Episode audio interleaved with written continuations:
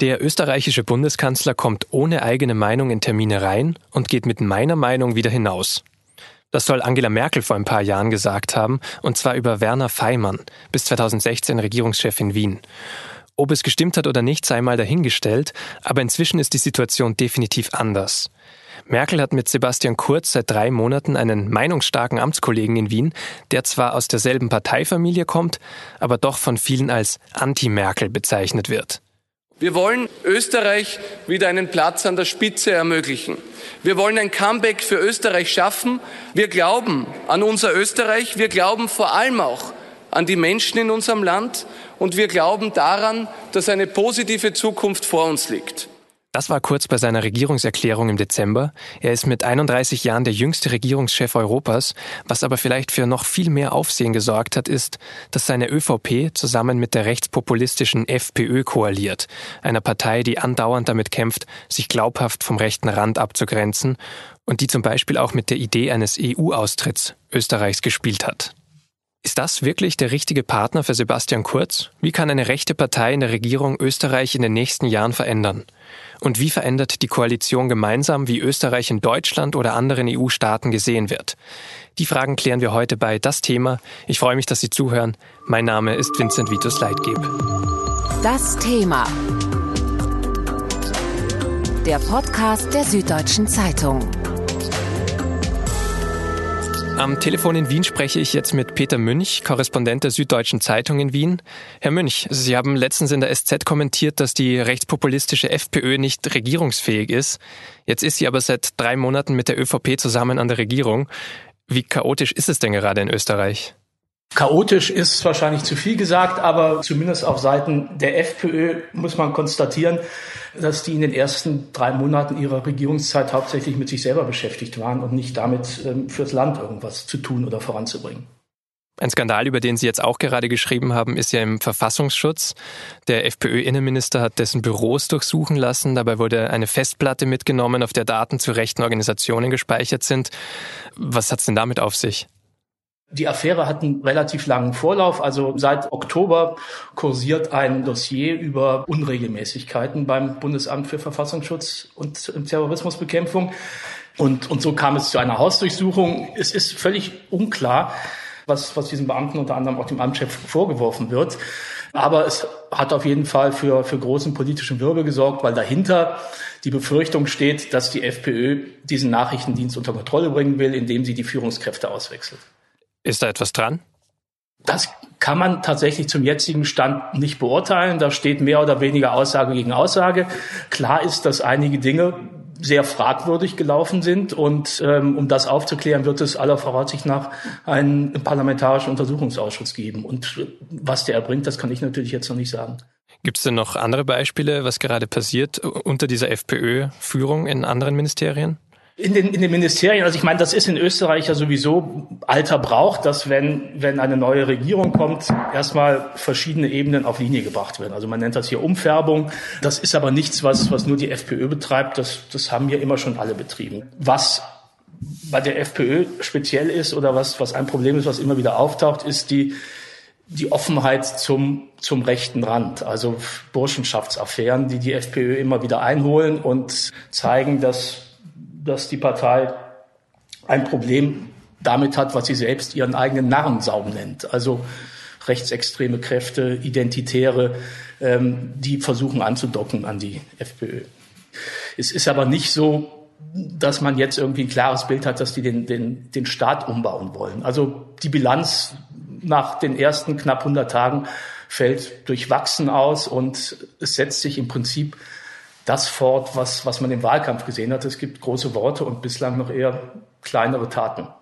Sie selbst sind noch gar nicht so lange Korrespondent der SZ in Wien, seit knapp fünf Monaten. Wie schwer ist es Ihnen denn gefallen, sich einzufinden da? Naja, ich habe vorher acht Jahre lang im Nahen Osten gearbeitet. Da bin ich einiges an politischen Intrigen und Ränkespielen gewohnt und kam nach Wien sozusagen in die Schlussphase des, des Wahlkampfs.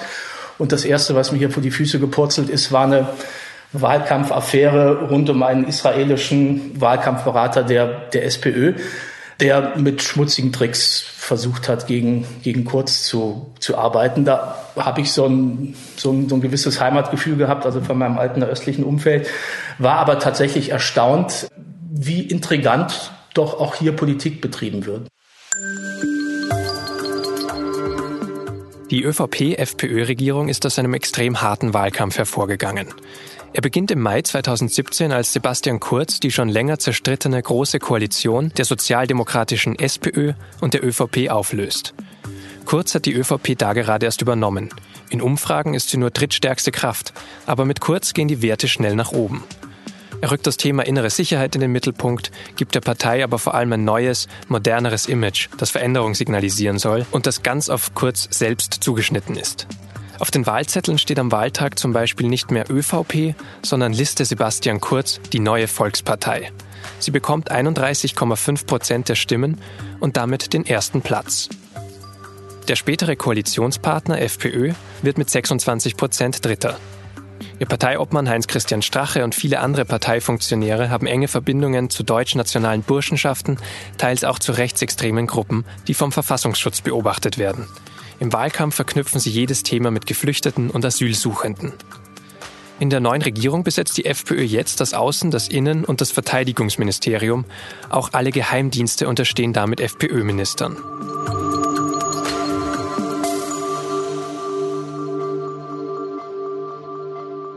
Herr Münch, wenn eine Partei wie die FPÖ so zentrale Ministerien besetzt wie Innen-, Außen-, Verteidigung, wie gefährlich ist das denn? Grundsätzlich glaube ich, dass man es natürlich sehr, sehr genau beobachten muss, aber ich halte auch nichts davon, immer Alarm zu, zu rufen, sondern die muss man jetzt auch erstmal machen lassen. Also auch die FPÖ hat natürlich eine Entwicklung hinter sich. Sie steht, würde ich sagen, nicht mehr da, wo die AfD heute ist. Also es ist nicht mehr nur Krawallpartei, sondern die haben sehr deutlich versucht, regierungsfähig zu werden. Dass sie es bislang noch nicht sind, das haben sie in den letzten drei Monaten bewiesen. Nur die, die ganz große Gefahr würde ich jetzt erstmal noch, noch nicht sehen. Und die FPÖ ist, ist eine Partei, die, die durchaus in einem europäischen Trend liegt. Also es ist ja, ist ja nicht nur Österreich, wo, wo es diesen Rechtsruck gegeben hat. Bei den letzten Wahlen hat man es in Italien gesehen, in Polen und in Ungarn sieht man es schon länger. Also das ist keine, ist keine Sonderentwicklung oder es ist kein österreichischer Sonderweg, der hier beschritten wird. Aber innenpolitisch haben Sie jetzt doch einige Jahre Zeit, einiges umzuschmeißen. Also drei Monate sind jetzt noch nicht so lang. Was kann sich denn trotzdem noch verändern in den nächsten Jahren? Also natürlich haben die Zeit, einiges umzuwerfen. Die haben ja auch den Auftrag, einiges umzuwerfen. Das ist eine Regierung, die hat zusammen 60 Prozent der, der Stimmen. Das ist ein relativ starkes Mandat. Inhaltlich wird man das wahrscheinlich zuallererst in der, in der Migrationspolitik merken. Das war ja auch das, auch das große Wahlkampfthema. Da wird die Regierung sicherlich Akzente setzen. Das hat ja auch schon angefangen. Also der Versuch, die, die Mindestsicherung für, für anerkannte Asylbewerber zu reduzieren, Streichungen von Integrationsprogrammen und so weiter. Also da wird sicherlich gespart werden. Die Abschiebungspolitik wird sich verschärfen, was einem nicht unbedingt gefallen muss. Aber man, man muss feststellen, das ist das, was die Österreicher gewählt haben und das ist das, was sie jetzt auch kriegen. In anderen Bereichen muss man natürlich erstmal sehen, es ist ja nicht die FPÖ, die an der Regierung ist, sondern die FPÖ ist der Juniorpartner in der Regierung. Also die FPÖ alleine wird, wird sicherlich nicht das Land umkrempeln können. Und die ÖVP ist eine traditionelle, konservative Partei und, und Kurz macht auf mich auch nicht den Eindruck, als wäre er wirklich ein, ein Revolutionär, der jetzt alles umschmeißen will, sondern das ist eher ein, ein Taktierer, ein, ein Machtpolitiker der alten Schule. Sebastian Kurz hat ja immer von so einem neuen Stil gesprochen. Die Regierung will viel mehr kooperieren, viel freundlicher zueinander sein, besser zusammenarbeiten. Ist das bisher denn so oder wie geht Kurz mit der FPÖ um? Kurz ist ja ein absoluter Kontrollfreak und die Regierungsarbeit läuft abgesehen von den FPÖ-Ausrutschern, relativ professionell ab. Also es ist ein, ist ein geordnetes Verfahren und im Prinzip ist es eine Fortsetzung des Wahlkampfs jetzt mit, mit Regierungsmitteln. Im, Im Wahlkampf hat Kurz das so inszeniert, dass er zum Beispiel jede Woche einen neuen Kandidaten von außen vorgestellt hat. Damit hat er sich so ein, ein, ein, Feld der, der Berichterstattung gesichert. Also die Volkspartei war immer im Gespräch, dass sie was Neues macht mit einem neuen Kandidaten. Das setzt sich fort in der Regierungsarbeit, in der jede Woche ein Thema vorgegeben wird und, und dieses Thema wird dann intensiv behandelt. Mal ist es Wirtschaft, mal ist es Sicherheit, mal ist es Familie. Und, und so versucht die Regierung sozusagen den Themenfluss zu, zu steuern. Das funktioniert relativ professionell. Was die Zusammenarbeit mit der FPÖ angeht, betont kurz immer, wie harmonisch das abläuft. Gleichzeitig baut er aber auch eine Brandmauer auf, damit die FPÖ-Affären ihn nicht erreichen. Also er schweigt meistens, er lässt es geschehen, er kommentiert es nicht und tut so, als hätte er damit nichts zu tun. Was auf Dauer allerdings auch nicht gut gehen wird. Glauben Sie, das kann ihm denn schaden? Also er ist jetzt 31 Jahre alt, hat sich jetzt für eine Regierung mit der FPÖ entschieden. Was macht er mit seiner Karriere, wenn das Projekt jetzt irgendwie schief geht? Mein Eindruck ist, dass er seine Regierungszeit nicht nur auf fünf Jahre anlegt, sondern erstmal mindestens auf zehn. Also er geht davon aus, dass er wiedergewählt wird. Und das Kalkül dahinter ist sicher, dass sich in dieser Koalition mit der FPÖ nicht die Volkspartei verschleißt, sondern die Freiheitlichen. Und die Volksparteipolitiker eher als die verantwortlichen Erwachsenen dastehen und die FPÖler als, als die, die es am Ende doch nicht gestemmt haben. Also das Kalkül, was durchaus aufgehen kann, ist, dass die Volkspartei gestärkt aus, aus, einer, aus einer solchen Koalition herausgeht, während die FPÖ doch Gefahr läuft, zerrissen zu werden zwischen ihrem Populismus und der Verantwortung, die eine Regierungspartei zeigen muss. Der junge Kanzler Sebastian Kurz ist ja einfach die zentrale Figur der Regierung. Der ist mit 24 Jahren Staatssekretär für Integration geworden und als er dann mit 27 kurz davor war, Außenminister zu werden, hat Katrin Karlweit in der SZ das erste größere Porträt über ihn und über sein Erfolgsrezept geschrieben. Das war im September 2013. Sebastian Kurz ist jetzt der Jungstar, den jeder mag. Den auch die Alten machen lassen. Die Partei schickt ihn vor, um sich ein lässiges Image zu geben und um junge Leute anzulocken. Er wirkt nett, aufgeräumt und ausgeruht. Auf dem Weg hinein hat er jede Sekretärin einzeln begrüßt und die türkische Putzfrau, die er im Aufzug traf, nach ihrem Wohlergehen gefragt. Hier kommt einer, soll das zeigen, der lebt, was er ist. Charmant, frei von Arroganz, einer zum Anfassen und Duzen. Kurz redet über Kindergärten und Deutschunterricht. Er redet über Ehrenämter und Leistungsbereitschaft, über fleißige Neuösterreicher. Er hat mit Rückendeckung von oben mehr Sprachförderung in Kindergärten durchgesetzt, die leichtere Anerkennung ausländischer Berufsabschlüsse, schnellere Einbürgerungen. Asyl, Abschiebungen, tote Flüchtlinge im Mittelmeer, alles nicht sein Thema. Sebastian Kurz hat sich auf die guten Nachrichten verlegt. Jeder mag gute Nachrichten. Vor allem bei schwierigen Themen. Was ist denn noch übrig von diesem Kurz, den Frau Karlweit da beschrieben hat? Also es hat sich natürlich im entscheidenden Jahr 2015 was geändert. Also das in dem Jahr der Flüchtlingskrise war Kurz nicht mehr der, der, der nur die guten Nachrichten verbreiten konnte, sondern da ist er auf einen anderen Zug aufgesprungen, nämlich als Verteidiger Europas, also als derjenige, der mutmaßlich angeblich die, die Balkanroute geschlossen hat, zusammen mit, mit verschiedenen Balkanländern. Das Image allerdings, das er aufgebaut hat, das pflegt er immer noch. Also das ist so dieses Schwiegersohn-Image, ähm, jedem Wohl und keinem Wehe. Er ist immer noch extrem freundlich. Er ist auch in der Öffentlichkeit jedem zugewandt. Ähm, ich bin mal mit ihm nach Berlin geflogen und, und eins seiner Projekte ist ja, dass er immer nur im Economy fliegt. Dann steht er in der, in der Schlange am, am Flughafen und steht für Selfies bereit und, und hat für jeden nettes Wort. Also dieses Image pflegt er und das zieht er auch durch und das ist wahrscheinlich auch sozusagen Teil seiner politischen Persönlichkeit. Er ist einfach ein gut erzogener junger Mann. Die Parolen allerdings sind, sind, sind durchaus schärfer geworden in der, in der Migrationspolitik. Aber wie ernst sind dann diese Aussagen, diese markigen Sprüche gemeint? Ist das nur Rhetorik oder tatsächlich eine Überzeugung? In Sachen Überzeugung wäre ich bei Kurz sowieso vorsichtig. Das ist ein, ein Politiker des neuen Stils, der grundsätzlich mal dahin geht, wo Mehrheiten sind und nicht wo Überzeugungen sind. Und ähm, das hat sich für, für ihn ausgezahlt in der letzten Wahl, dieser, dieser Kurs gegen, gegen Flüchtlinge. Und, und deshalb fährt er das jetzt einfach weiter. Er hat, als er Integrationsstaatssekretär war, teilweise konträre Positionen vertreten, von denen er heute nichts mehr wissen will. Also das, das verkauft sich und das ist letztlich auch das, was die Österreicher wollen und was sie gewählt haben. Deshalb wird er damit auch weiter Erfolg haben. Wenn Sie den neuen Stil von Sebastian Kurz ansprechen, der sich vor allem danach richtet, wo die Mehrheiten sind, wie gefährlich ist das denn?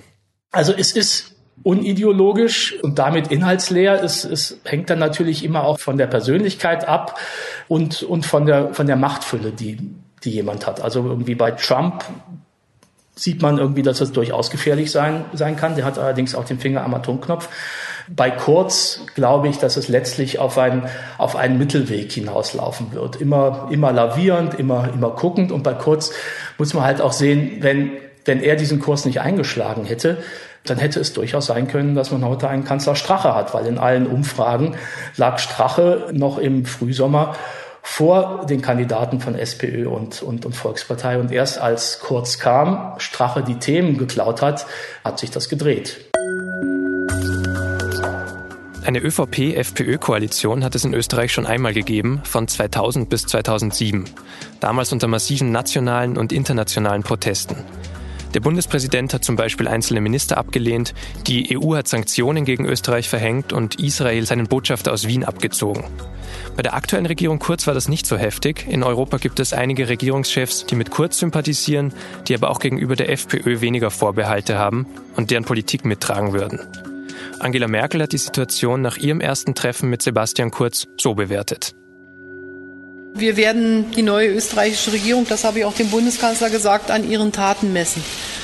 Und das ist, glaube ich, das, was zählt. Die Dinge, die ich jetzt über die Europapolitik gehört habe, die äh, stimmen mich zuversichtlich, dass wir da eine sehr enge Zusammenarbeit äh, hinbekommen. Und alles andere beobachten wir in der Tat und auch ich persönlich sicherlich etwas stärker, als man es sonst getan hätte. Aber was zählt, sind die Taten. Herr Münch, ist das die schärfste Kritik, die Merkel in dieser Situation äußern kann? Ja, das ist das Einzige, was sie, was sie jetzt sagen kann. Man, man kann der Regierung ja nicht per se vorwerfen, dass sie antieuropäisch ist, wenn sie selber immer sagt, sie ist proeuropäisch. Also ist es sozusagen im, im Rahmen des Möglichen, wenn Merkel sagt, wir, wir werden sie beobachten. Und das, das muss man sicherlich auch machen. Verstehen Sie, dass die Kritik, die internationale Kritik nicht mehr so hoch ist wie zum Beispiel im Jahr 2000? Ja, ja, ich glaube, das ist relativ klar aus, aus zwei verschiedenen Gründen. Zum einen ist, ist Europa nicht mehr dasselbe, das es im Jahr 2000 war. Also Europa hat jetzt ganz andere Probleme als damals mit Polen, mit Ungarn und so weiter. Und zum, zum Zweiten versucht natürlich auch die, die neue schwarz-blaue Koalition in Wien daraus zu, zu lernen, was 2000 passiert ist. Wobei man dazu auch noch sagen muss, das, was die EU 2000 veranstaltet hat, hat ja auch nicht zum Erfolg geführt. Aber die, die neue schwarz-blaue Koalition hat daraus insofern gelernt, als dass Kurz von Anfang an die Botschaft ausgegeben hat, wir sind proeuropäisch, wir sind proeuropäisch, wir sind proeuropäisch. Das hat er dann auch in eine Symbolpolitik umgeleitet, indem seine erste Reise nach Brüssel führte. Danach ist er nach Paris geflogen und dann zu Merkel nach Berlin. Er hat das, ähm, die Europapolitik aus dem Außenministerium ins Kanzleramt geholt, um auch da keine offene Flanke zu haben. Und das von der FPÖ besetzte Außenministerium wird von einer parteilosen Ministerin geführt, die in der Europapolitik halt jetzt kaum noch Kompetenzen hat. Funktioniert dieses Konstrukt? Es wird sich zeigen, inwieweit es funktioniert, wenn, wenn Österreich im zweiten Halbjahr 2018 die EU-Ratspräsidentschaft innehat. Aber also es ist ja auch nicht so, dass die ganze EU an Österreich hängt. Österreich ist ein Land mit, mit, mit acht Millionen Einwohnern. Also es ist auch nicht sozusagen der entscheidende Player auf europäischer Ebene. Ich glaube kurz grundsätzlich, dass er proeuropäisch ausgerichtet ist. Bei der FPÖ habe ich da erhebliche Zweifel. Aber natürlich ist das Europa, das Kurz will, in verschiedenen Punkten auch ein anderes als das, was Merkel oder was, was Macron wollen. Aber es ist durchaus noch sozusagen im Rahmen der, der europäischen Bandbreite. Können Sie Beispiel nennen, was Österreich dann für den Ratsvorsitz plant? Das große Stichwort, das Kurz immer nennt, ist die Subsidiarität. Das heißt, wenn man es wenn man's runterbricht, Europa soll sich um die großen Fragen kümmern. Da nennt er als erstes natürlich Sicherung der Außengrenzen, also wieder Richtung Migration. Und die Länder selber sollen Kompetenzen zurückbekommen, die von Brüssel bislang also aus österreichischer Sicht oder aus Kurzsicht usurpiert worden sind. Also das ist ein Europa, das den einzelnen Nationen, den einzelnen Mitgliedstaaten wieder mehr Raum verschafft, als es, als es jetzt ist. Und das ist nicht sozusagen ein, ein europäischer Bundesstaat, wie er anderen Pro-Europäern vorschwebt. Gerade beim Stichwort Subsidiarität ist Kurz dann aber doch nicht so weit weg vom FPÖ-Vorsitzenden Heinz-Christian Strache. Der hat so geklungen bei einem Treffen von FPÖ, AfD und Front National vor eineinhalb Jahren. Wir wollen unsere Länder zurück, liebe Freunde. Wir wollen unsere Demokratie zurück. Wir wollen unsere Souveränität, unsere Freiheit zurück. Wir wollen unsere Selbstbestimmung zurück. Und ja, wir wollen Frieden, Wohlstand und Sicherheit in Europa endlich absichern, denn diese Europäische Union betreibt Selbstmord an Europa und das sehen wir nicht länger zu.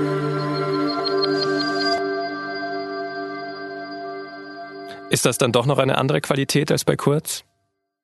Ja, das ist auf jeden Fall eine andere Qualität. Ich meine, man, man sieht das ja schon allein daran, dass die, dass die, dass die FPÖ im Europaparlament immer noch in der Fraktion der, der Europafeinde ist. Also der, der FPÖ kann man europapolitisch absolut nicht über den Weg trauen. Und, und Subsidiarität ist ja, ist ja nichts, was die Österreicher jetzt fordern und erfunden haben. Das ist, das ist eine breite Debatte. Und ich glaube, diese Debatte kann durchaus im proeuropäischen Geist geführt werden. Am Anfang der Folge habe ich auch von Werner Feimann erzählt, den Angela Merkel wohl nicht ganz so ernst genommen hat. Gesagt hat, der übernimmt dann immer ihre Meinung. Wird Österreich denn jetzt ernster genommen? Das ist auf jeden Fall das, das, das Ziel, was, was, was Kurz hat. Und er hat, er hat einen Lauf. Aber auch das muss man natürlich immer, immer mal wieder runterbrechen. Wie gesagt, Österreich ein Land mit acht Millionen Einwohnern. Und was er dann wirklich durchsetzen kann, ich meine, das weiß er auch, im Alleingang kann er sowieso nichts durchsetzen. Er sucht sich seine Verbündeten und so wie es bis jetzt aussieht, sucht er sich seine Verbündeten nicht da, wo man zum Beispiel Strache verorten kann, also bei Orban, bei den Visegrad-Staaten, sondern er hält eine Distanz und in seiner Wendigkeit propagiert er jetzt für Österreich eine Rolle als, als, als Brückenbauer in Europa. Und wenn er dann öfter als Anti-Merkel beschrieben wird, wie ist das gemeint? Das ist mehr eine Frage des Auftretens und des Appeals. Der Kurz ist 31 und es war schon deutlich, als Kurz bei, bei Merkel war, war sozusagen die ganze Aufmerksamkeit darauf gerichtet, äh, da kommt die frische Kraft aus, aus Wien und trifft auf die Grauköpfe in Berlin. Das ist der, der Spin, der natürlich auch den Österreichern gut gefällt. Und, und natürlich ist, ist auch was dran, weil das ist einfach auch eine Geschichte. Ein 31-Jähriger, der, der nicht mal fertig studiert hat und dann Bundeskanzler wird. Nur die nächsten fünf Jahre, die er regiert, da wird sich dieser Hype natürlich auch ein bisschen abnutzen, weil er, weil er halt liefern muss. Und, und, und liefern ist immer schwieriger als ankündigen. Trotzdem kann sich ja noch einiges tun, auch gerade weil viel vom Koalitionspartner FPÖ ausgeht, wenn zum Beispiel Heinz-Christian Strache sagt, Kosovo sei zweifelsohne Bestandteil Serbiens. Ja, das sind natürlich, also die FPÖ ist auch in der Außenpolitik absolut irrlichternd. Also die haben enge Beziehungen zu, zu, zu Putins Russland, die pflegen, pflegen Kontakt zu nationalistischen Kräften überall, ja. Ähm, aber bis jetzt ist es so, dass das Kurz das relativ an sich abtropfen lässt. Ähm, und, und Strache hat Mühe zu, zu erklären, wie es, wie es zu so einem Satz kam, der, den er dann doch wieder so nicht gesagt haben will, aber vielleicht doch. Ähm, also das, das wirft alles ein schlechtes Licht auf die FPÖ, aber es wirft bis jetzt jedenfalls kein schlechtes Licht auf die, auf die Regierung. Auch die Außenministerin Kneißl distanziert sich in solchen Fragen ja immer relativ schnell von den FPÖ-Positionen und sie kann das machen, weil sie als Unabhängige auf dem FPÖ-Ticket in die Regierung gekommen ist. Das sind Ausfälle, das sind Dinge, die, die, die, die politisch, soll ich sagen, idiotisch sind, ähm, aber das fällt auf die FPÖ zurück. Sie sind ja als Korrespondent auch für mehrere Länder in Südosteuropa zuständig. Wie sehen denn andere Länder solche Äußerungen?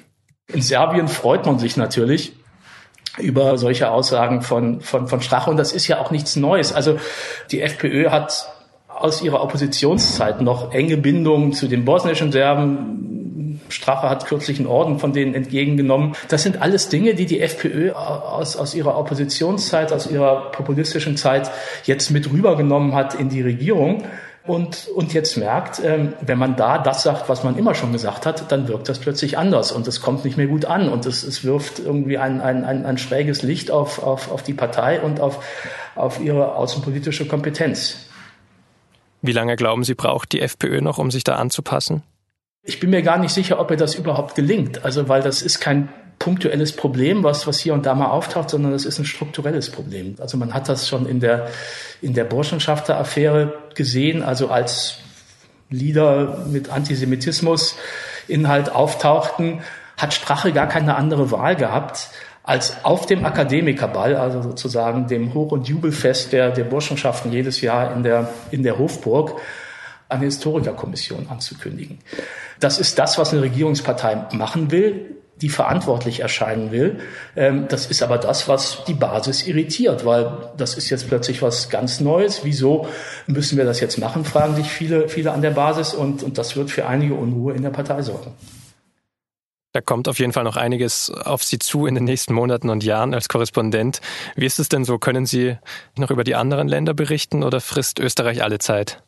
Natürlich hat in der Anfangszeit durch die Wahlen und durch die Regierungsbildung Österreich sehr im Vordergrund gestanden. Aber als nächstes gibt es Wahlen in Ungarn, ähm, die gecovert werden und, und ich ähm, bereise den Balkan. Also ich gehe davon aus, dass in, in Österreich auch wieder etwas ruhiger werden wird, als es in den letzten Monaten war und, und dann mehr Zeit auch für die anderen Länder bleibt.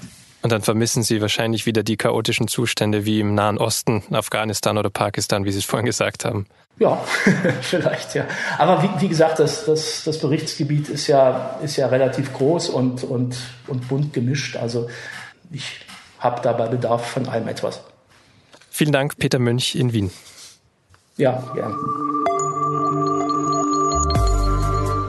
Das war das Thema für diese Woche. Ich wünsche Ihnen eine schöne Woche und hoffe, dass wir uns am kommenden Mittwoch wieder hören.